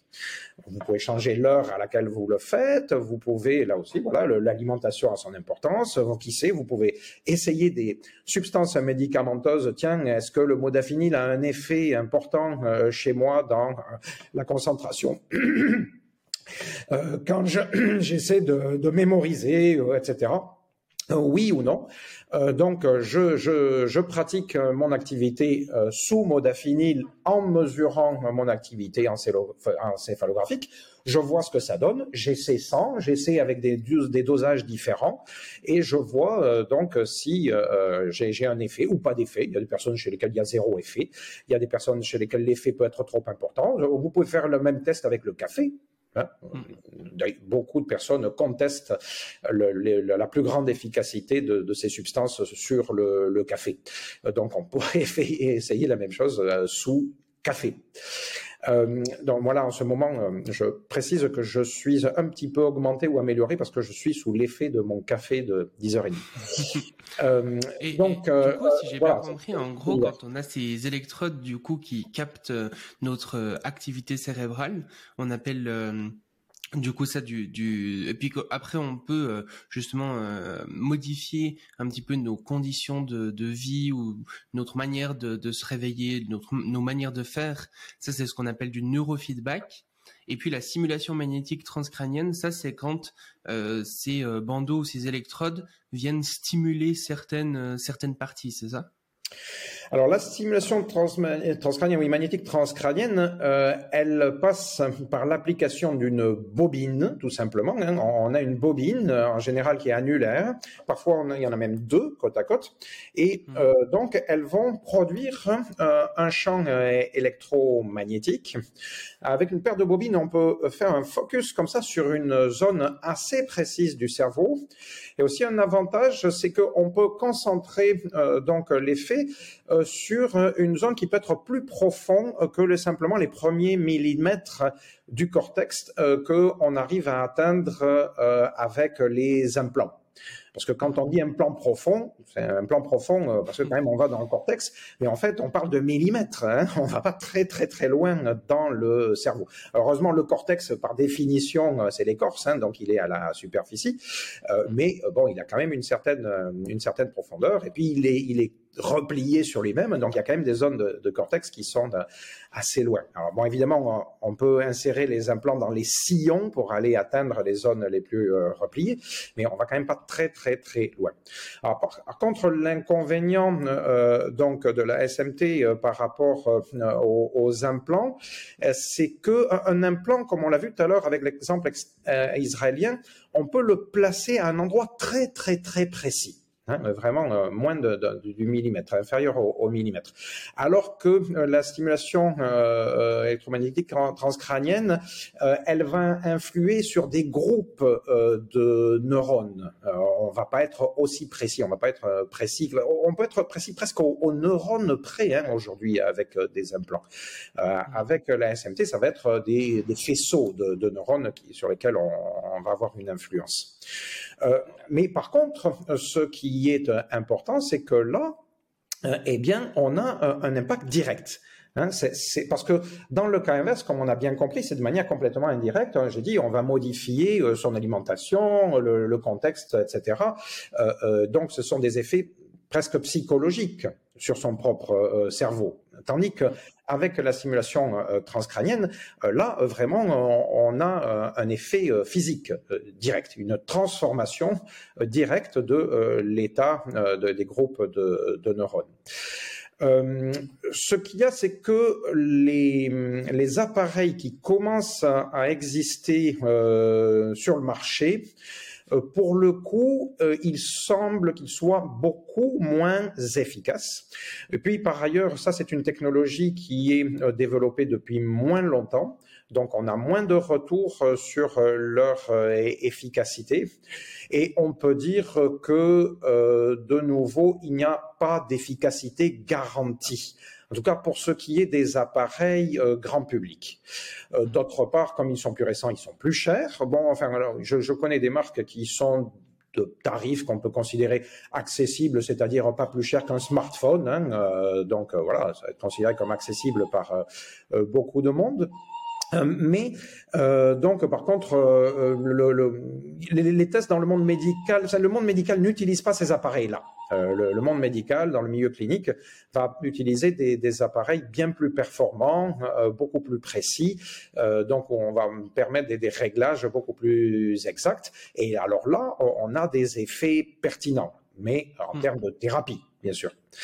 Euh, oui, et puis un autre aspect euh, pour ce qui est de, la SMT grand public, euh, c'est que là aussi, ben, toujours un petit peu la même logique, hein, il peut y avoir des effets secondaires négatifs et on les mesure mal. Comme il n'y a pas de suivi médical vraiment de ces appareillages grand public, On ne sait pas trop euh, ce que ça peut faire. Bon, il semble que ça puisse être des effets légers jusqu'à présent, mais euh, il, comment dire, il faut être tout à fait précautionneux parce que selon les personnes qui testent ces casques, euh, eh bien, euh, les effets peuvent être plus importants selon les personnes. Donc, si on considère que voilà, on est susceptible de, de, réagir de manière un peu négative à ce type d'appareil, il faut pas les tester. C'est un petit peu comme avec les casques de réalité virtuelle, par exemple. Il y a des personnes qui sont très sensibles et bon, les fabricants indiquent bien que, notamment si on pense avoir des risques d'épilepsie, ben il faut pas il faut pas du tout les, utiliser. Alors ça n'empêche pas qu'ils sont dans le commerce, ça n'empêche pas que hein, c'est pas interdit euh, d'en faire la publicité, d'en parler et même de, les vendre. Euh, mais il faut être quand même précautionneux parce que c'est quand même un peu avec son cerveau joue. Hum. Donc voilà, il faut prendre euh, tout cet ensemble de, de précautions. Euh, cela dit, ben, de la même manière qu'avec les casques ou les bandeaux d'électroencéphalographie, euh, quand on utilise euh, donc cette fois un casque de simulation transcrânienne magnétique, eh bien on peut rechercher des améliorations mentales ou cognitives. Hein, le, bon, alors les, les, les fabricants proposent certains protocoles d'expérimentation c'est-à-dire qu'ils les ont testés eux-mêmes euh, et donc ils pensent que leur casque va plutôt être utile pour rechercher tel effet ou tel autre euh, effet. Donc il y a un certain niveau d'accompagnement. Mais dans l'ensemble, je pense qu'au jour d'aujourd'hui, euh, il vaut mieux considérer qu'on est un peu seul avec l'appareil quand on veut se lancer dans ce type de d'expérimentation. Encore une fois, on est soi, donc, on n'est pas au milieu d'une cohorte de 500 personnes hein, en train d'être testées voilà, dans un cadre euh, hospitalier. Euh, et euh, donc, c'est uniquement soi par rapport à l'appareil hein, qu'on on va, tester. Ça, on peut pas donc en tirer grand-chose. Euh, c'est vrai que c'est encore une fois, voilà, c'est pas la peine que je redise la même chose. Il y a l'ensemble de, ces contraintes et de ces limites avec ces, appareillages, notamment grand public. Encore une fois, ça existe. Euh, donc euh, euh, voilà, ça c'est pour tout ce qui est oui, neurofeedback et, et, simulation magnétique transcrânienne. Mais maintenant, on pourrait passer à une autre, une autre catégorie de, de perspectives, qui celle-là est peut-être bien plus invasive donc peut-être bien plus prometteuse, mais peut-être porteuse de davantage de, dangers, et euh, qui ne, relève pas du tout alors du, présent, qui est un petit peu plus euh, futuriste, puisque la question de départ portait sur qu'est-ce qui pourrait être possible dans le futur hein, pour rechercher des améliorations euh, cognitives. Euh, je pense que l'autre catégorie auquel il faut commencer à réfléchir, c'est tout ce qui relève de l'ingénierie génétique. Euh, donc, les outils commencent à être présents, ont commencé à être euh, présents, notamment depuis 2012 et la mise au point du fameux ciseau euh, génétique, donc euh, CRISPR-Cas9, euh, avec les limites qui sont déjà constaté avec ces euh, outils-là, les deux principaux euh, étant le risque euh, d'effet hors cible, c'est-à-dire que le ciseau est très précis, mais il n'est pas 100% précis quand même. Parfois, on peut toucher ailleurs que euh, là où on vise. Et d'autre part, les effets qu'on appelle le, mosaïcisme, c'est-à-dire que, euh, eh bien, il semble que cette, cette paire de ciseaux, elle ne coupe pas que à l'endroit où on lui demande de couper, couper-coller, hein, et que donc des modifications modifications génétiques peuvent avoir lieu à d'autres euh, endroits sur euh, la molécule d'ADN et avec des effets donc euh, à long terme qui sont complètement inconnu. Ce qui a pour conséquence que, euh, eh bien, le, les premières législations qui ont été mises en place, et puis surtout les pratiques au niveau mondial, ont au moins exigé que ça ne soit utilisé que sur ce qu'on appelle donc les cellules somatiques, euh, c'est-à-dire euh, les cellules qui ne vont pas être transmises de manière héréditaire. Et au contraire, donc, il y a une espèce d'accord mondial pour interdire à ce jour donc les essais sur les cellules qu'on appelle germinales ou les cellules héréditaires, donc sur les, les embryons, etc. on peut donc penser que les, mêmes contraintes actuelles pourraient être appliquées pour ce qui est des recherches donc de type amélioration cognitive ou mentale. Euh, puisque pour l'instant, l'ingénierie génétique, euh, elle est utilisée pour lutter contre des maladies génétiques, hein, souvent des, des maladies euh, euh, donc euh, comme la bêta-thalassémie, la drépanocytose, etc. surtout des, maladies dont on a l'impression qu'elles ne sont dues qu'à un seul gène, par exemple bon, là, il n'y a pas trop de risques et il y a des thérapies qui sont en train d'être validées. Hein, des, plusieurs thérapies géniques ont passé plusieurs phases cliniques et on, peut espérer, d'après des articles récents, que dans peut-être pas plus de 4-5 ans, on ait fini le processus de test clinique pour plusieurs de ces thérapies géniques. donc, la technique fonctionne, elle est en cours, elle est en cours de validation. Il y a, déjà plusieurs patients qui sont euh, en état de rémission par rapport à des maladies comme la bêta-thalassémie ou la drépanocytose, c'est-à-dire définitivement guéri grâce à, des thérapies géniques, hein, pour, dire euh, le niveau d'efficacité de, ces techniques. Pardon.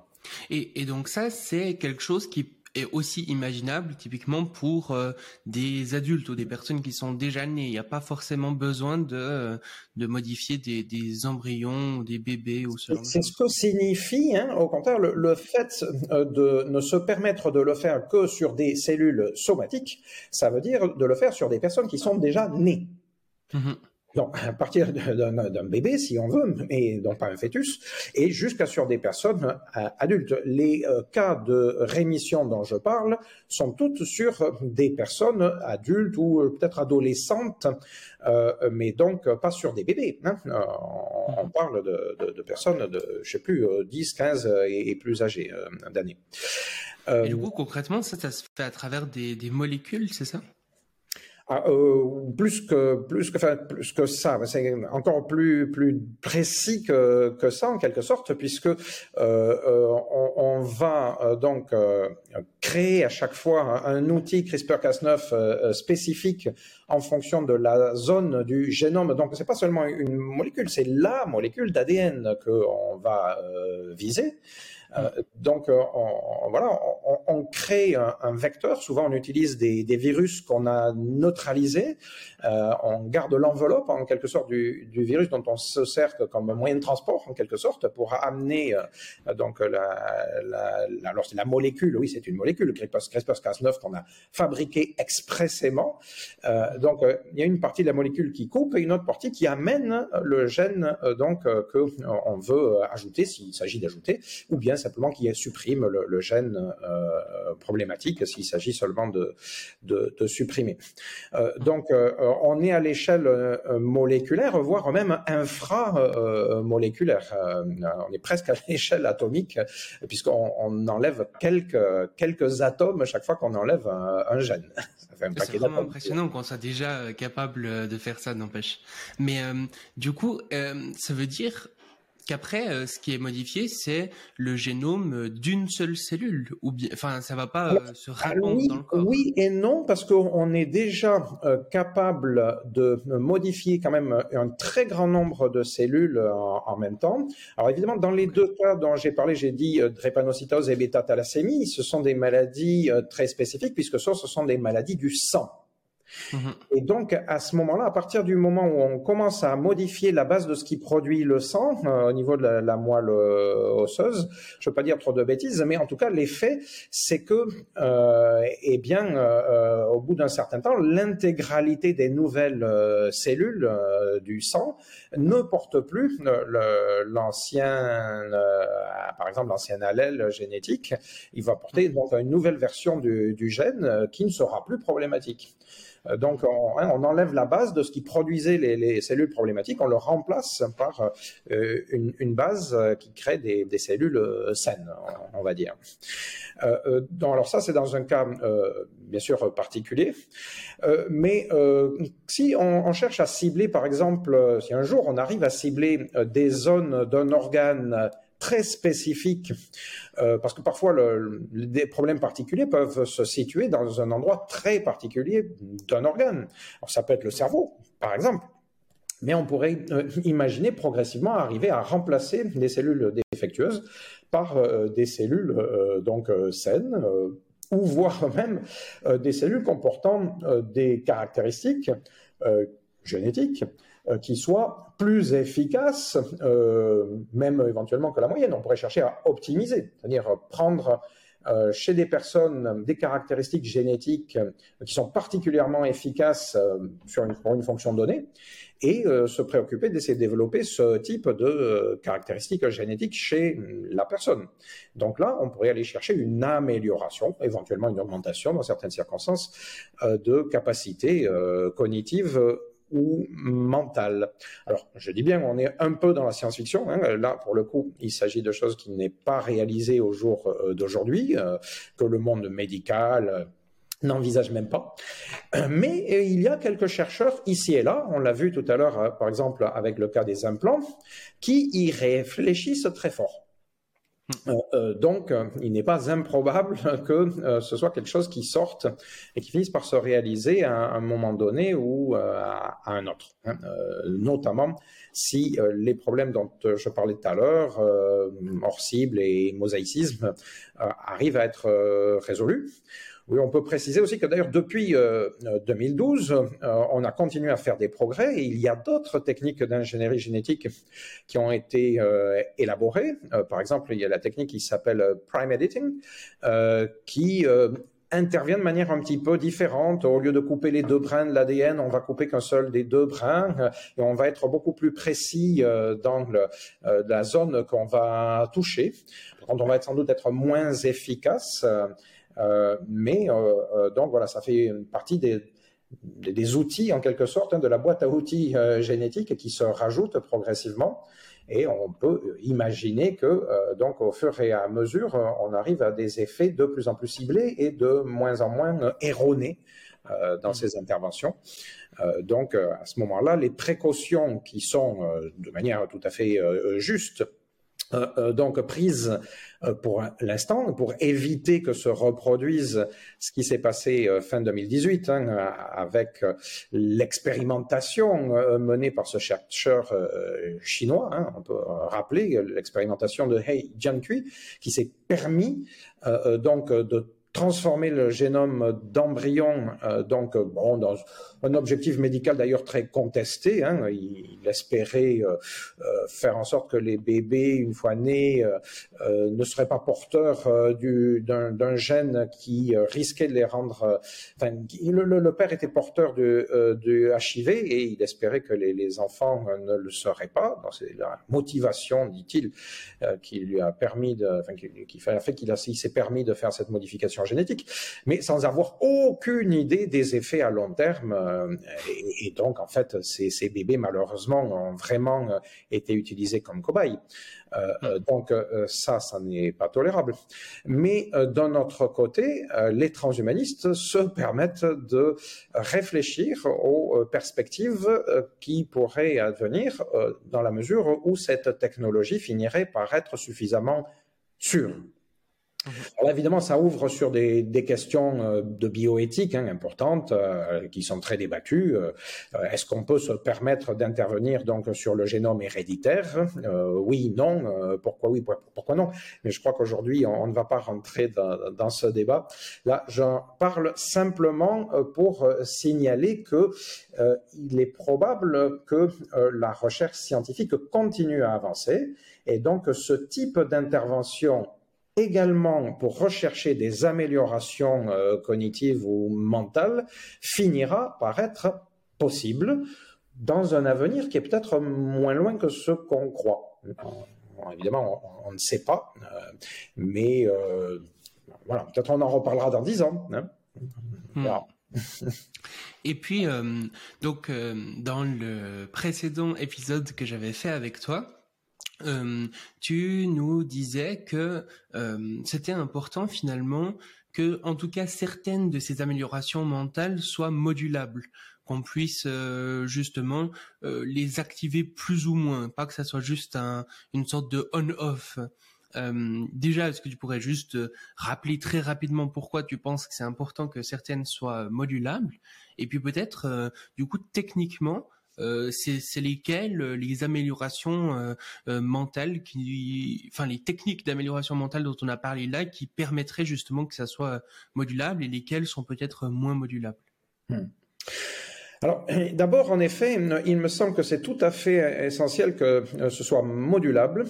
d'abord, pour la raison que on ne sait pas sur le long terme euh, l'effet de ce type euh, de transformation.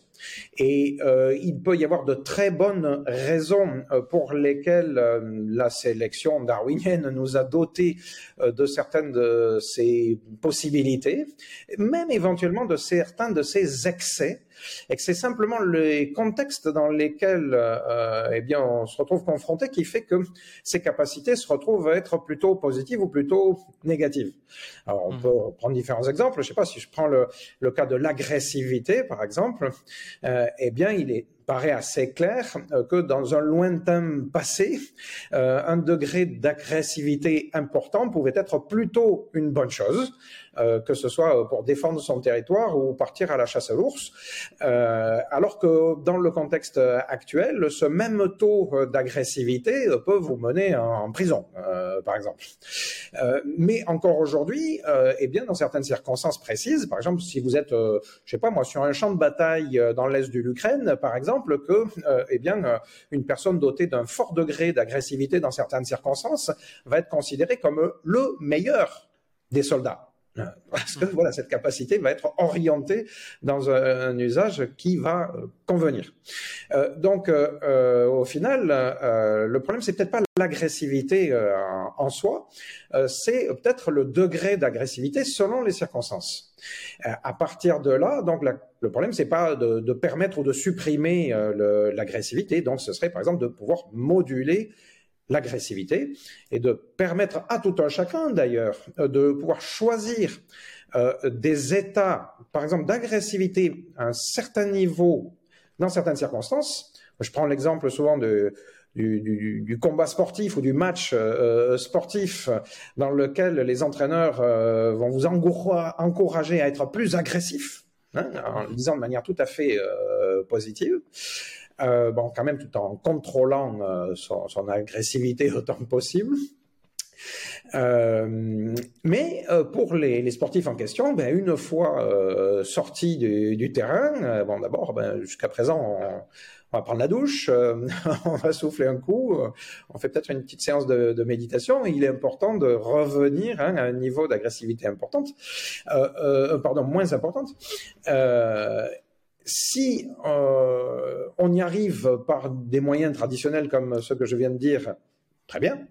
Mais il y a un certain nombre de personnes chez lesquelles, eh bien, ces, pratiques traditionnelles ne suffisent pas et elle continue à fonctionner même à l'état de repos, on va dire, avec un taux d'agressivité important ou qui monte rapidement. On va dire des personnes colériques, euh, par exemple. Il existe déjà euh, les techniques dont on a parlé euh, tout à l'heure, la pharmacopée, pour essayer de moduler donc ce, type de taux, mais la plupart du temps, il n'existe rien du tout. C'est-à-dire qu'il n'y a pas d'accompagnement euh, de prévu.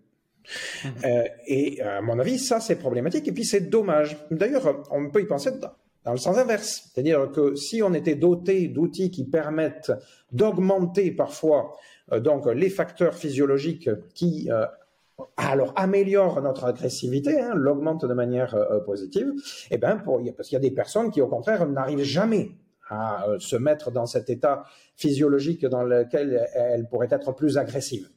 Et euh, elles peuvent le regretter dans certaines circonstances. Euh, et donc, on pourrait imaginer le développement d'outils qui permettent de booster à volonté donc ce type d'attitude. Alors, quels outils? Ben, donc, Je viens de parler de la pharmacopée, parce que ça, c'est, encore une fois, ce que j'ai dit tout à l'heure, c'est ce qui est déjà efficace, ce qui peut déjà donc, être utilisé, et puis qui peut être dosé. dans la plupart des médicaments, hein, eh bien, on peut fabriquer des, des, médicaments qui contiennent une plus grande ou moins grande euh, quantité de la substance euh, active. On peut en prendre plus ou, moins sur la manière dont, dont c'est dosé. On peut l'adapter donc à sa propre euh, physiologie. et donc, c'est déjà ce qu'on est en train de rechercher avec la, avec la, la pharmacopée. On peut espérer qu'on mette des classes de médicaments, des types de médicaments euh, de, de, plus en plus euh, sophistiqués, euh, agissant de manière de plus en plus subtile. On a parlé tout à l'heure de la différence entre l'usage du SSD, du LSD microdosé et puis du LSD de papa. eh bien, on peut espérer ce, ce, type de réglage en quelque sorte pour d'autres médicaments.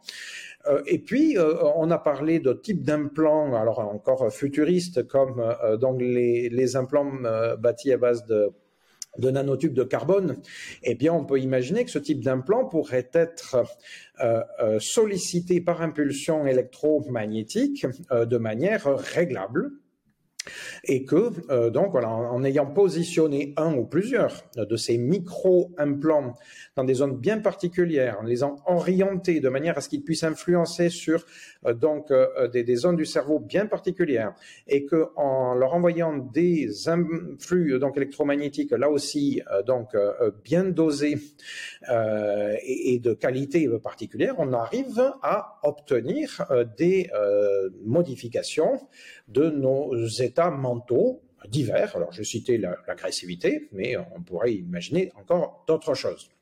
Pour faire euh, complètement de la science-fiction, pour le coup, euh, on pourrait imaginer un cerveau, alors non, ne ressemblant pas du tout à aucune des images cyberpunk euh, qui circulent sur la toile, un cerveau en apparence, donc de l'extérieur, complètement normal, comme vous et moi aujourd'hui, mais en fait, euh, donc, qui à l'intérieur soit doté, qui sait peut-être de dizaines de ces micro ou nano euh, implants, euh, tous donc réceptifs de manière différente à divers types d'influx électromagnétiques, et, et, donc qui, une fois que vous auriez fait une séance, par exemple, de, de ces impulsions, vous mettrez pendant peut-être un certain nombre d'heures, par exemple, dans une disposition particulière. Et puis, une fois que vous auriez terminé votre séance, vous souhaiteriez changer euh, d'état mental et paf, vous referiez une séance d'impulsion différente et vous, voilà, vous basculeriez vers un autre état. Vous seriez toujours vous, mais euh, avec des tendances un petit peu différentes et surtout des tendances choisies et pendant des périodes données. Et puis, euh, donc, une possibilité de réversibilité de ces différents états. Mmh. Alors, je sors de la science-fiction pour dire que euh, tout, ça, pour l'instant, n'existe évidemment pas. Hein. Ce sont des, des, des, projections à partir de quelques éléments de ce qui commence à être développé euh, euh aujourd'hui. Euh, mais donc voilà, la réversibilité est envisageable. Euh, je, à propos de réversibilité, j'ajoute un, un, exemple qui me semble important à propos euh, d'ingénierie génétique. Mm-hmm. Alors évidemment, on est encore peut-être un, un, pas encore plus loin hein, dans la, la science-fiction, j'y retourne. Mais euh, pour dire, euh, enfin, je le dis parce que euh, bien souvent, je constate que euh, tout un ensemble de critiques consiste à dire euh, l'ingénierie génétique, euh, notamment euh, sur des cellules héréditaires, serait totalement insupportable, inacceptable, parce que on va déterminer de manière très forte un individu et il n'y aura pas la possibilité de revenir en arrière. Et en plus de ça, si ce sont donc des, des cellules héréditaires qui sont impactées, eh bien cette modification imposée, eh bien elle, va s'étendre aux générations euh, suivante. Hmm. Je m'étonne à chaque fois parce que à ce moment-là, les critiques acceptent l'hypothèse qu'on va pouvoir faire la transformation génétique dans un sens et elles n'imaginent pas, elles n'envisagent pas une seule seconde que si on peut le faire dans un sens, on puisse le faire dans l'autre. Elles nous disent il ne faut le faire que sur les cellules somatiques, mais euh, elle n'envisage pas le fait que si on donne naissance à un enfant qui serait en effet génétiquement modifié, que l'on puisse agir sur ces cellules somatiques après sa naissance. Et il me semble euh, qu'on voit là une contradiction dans la réflexion. Si on pense que c'est possible sur les cellules somatiques dès aujourd'hui, et si on envisage l'hypothèse de le faire sur des cellules héréditaires, eh bien, il sera possible d'intervenir sur, sur tout type de cellules, euh, sur des personnes qui seraient nées après une intervention euh, euh, génétique. Et les personnes en question, alors on va me dire, ah oui, mais ça va être beaucoup plus compliqué d'intervenir sur les cellules somatiques que d'intervenir sur l'embryon, et la personne restera déterminée. bon, peut-être. Hein, euh, il y a d'autres critères et d'autres arguments qui rentrent en, ligne de compte. À mon avis, les, personnes en question ne seraient pas beaucoup plus déterminées que ce qu'elles sont déjà déterminées euh, par euh, le contexte culturel, l'éducation, la langue dans laquelle on grandit, etc. enfin, ça, c'est encore autre chose. Mais surtout, il me semble important de constater que tout retour en arrière ne serait sans doute pas impossible, même à travers des techniques d'ingénierie génétique.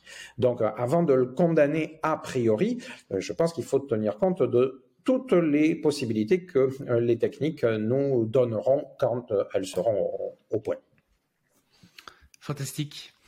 et, donc, ouais, la quasi-totalité des techniques dont on a parlé pourraient être du coup réversibles ou, modulables. Donc, donc ouais, c'est très intéressant de réfléchir à ça. C'est vrai que souvent, bah, typiquement avec la génétique, euh, moi en tout cas l'idée de base que j'avais quand j'ai découvert ça, c'est que euh, on va pouvoir justement modifier, euh, par exemple au stade embryonnaire ou comme ça, mais que une fois que la personne est née ou qu'elle est adulte ou comme ça, c'est plus modifiable, alors que bah non, euh, c'est pas le cas. Donc donc ouais, c'est intéressant de, casser aussi un petit peu ces, idées reçues là-dessus. à l'heure actuelle, encore une fois, on a tendance hein, souvent à, réfléchir avec les connaissances dont on dispose à l'instant T hein, où on en parle. et, donc, euh, en effet, à l'instant T, au jour d'aujourd'hui, ça paraît essentiellement irréversible. Euh, donc, euh, c'est faire une projection, on va me dire, peut-être un peu hasardeuse, de dire ça deviendra réversible. je pourrais donc dire, d'après ce que j'ai dit, bon, peut-être que tout ne sera pas réversible, ça deviendra en partie réversible. Mais à vrai dire, sur le long terme, bah, tout juste personne ne sait. on pourrait dire à partir du moment euh, où euh, on a inscrit dans la génétique d'une personne que, euh, que sais-je, moi, par exemple, ça sera forcément une personne plutôt de petite taille, qu'elle dépassera pas un mètre cinquante parce que il y a une protection, une, une, détermination assez forte. donc, ça sera pas, je veux dire, si on a le, génome d'un Bushman, eh bien, on, on mesurera pas euh, de mètre 20 euh, et une fois qu'on aura grandi avec 2 mètres 20 on aura du mal à, revenir à, à 1 mètre 40 ou moins euh, donc sans doute a priori, mais sur le très long terme auquel se permettent de penser les transhumanistes, euh, j'irais jusqu'à dire va savoir. Mais cela, c'est de la, pure spéculation. Ok, on est d'accord. Hein euh, mais, par contre, on est d'accord que même si l'ingénierie euh, génétique serait potentiellement euh, réversible dans le futur, par contre, elle serait pas modulable, contrairement aux autres techniques. bon, enfin, ça dépend encore une fois de ce dont on pense. Mais oui, enfin, tel, encore une fois, d'après ce qu'on en sait aujourd'hui, euh, on peut pas modifier vraiment l'état euh, euh, génétique de, de l'ADN d'heure en heure, quoi. que les gènes apparaissent et disparaissent, soit soit ajoutés, retirés, c'est nos techniques actuelles ne le permettent pas du tout, du tout. Est-ce que dans un lointain futur on en arriverait même jusque là J'en sais strictement rien. mais donc, il y a certaines choses qui nécessitent pas forcément d'être euh, modulable. Par exemple, euh, l'intelligence ou comme ça, il euh, n'y a pas. En, principe, en tout cas, j'ai de la peine à imaginer une situation dans laquelle ce serait bénéfique d'être vraiment moins intelligent, de pouvoir modifier ça d'heure en heure, par exemple. Donc, je pense qu'il n'y a pas toutes les améliorations qui sont qui ont besoin d'être modulables. Tout à fait. Puis aussi une autre dimension, c'est que euh, dans la quasi-totalité des processus, ben, il n'y a pas que la génétique qui est en jeu, euh, il y a largement tout ce qui relève de l'épigénétique et qu'il y a là déjà un champ d'intervention gigantesque hein, pour, euh, par exemple, activer ou désactiver un, gène. Il y a d'autres possibilités que simplement enlever le gène ou remettre le gène. Euh, et, l'épigénétique euh, est, valable pas que directement autour de l'ADN euh, lui-même. On peut aller bidouiller quantité de des éléments qui se trouvent à l'intérieur d'une cellule et puis qui, cellule, qui circulent de, de, cellule en cellule.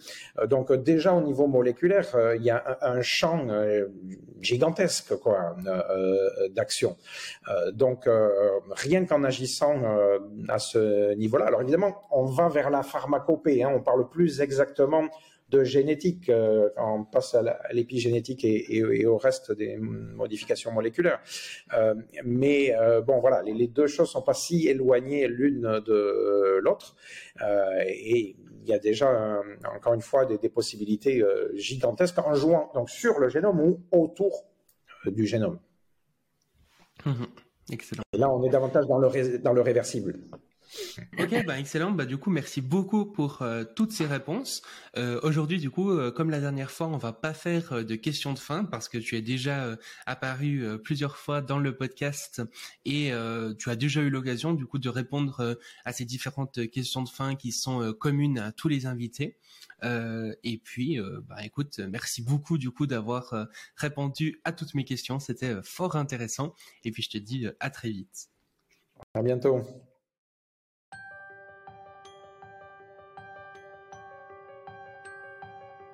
Merci d'avoir écouté le Futurologue Podcast, le podcast pour comprendre les enjeux de demain.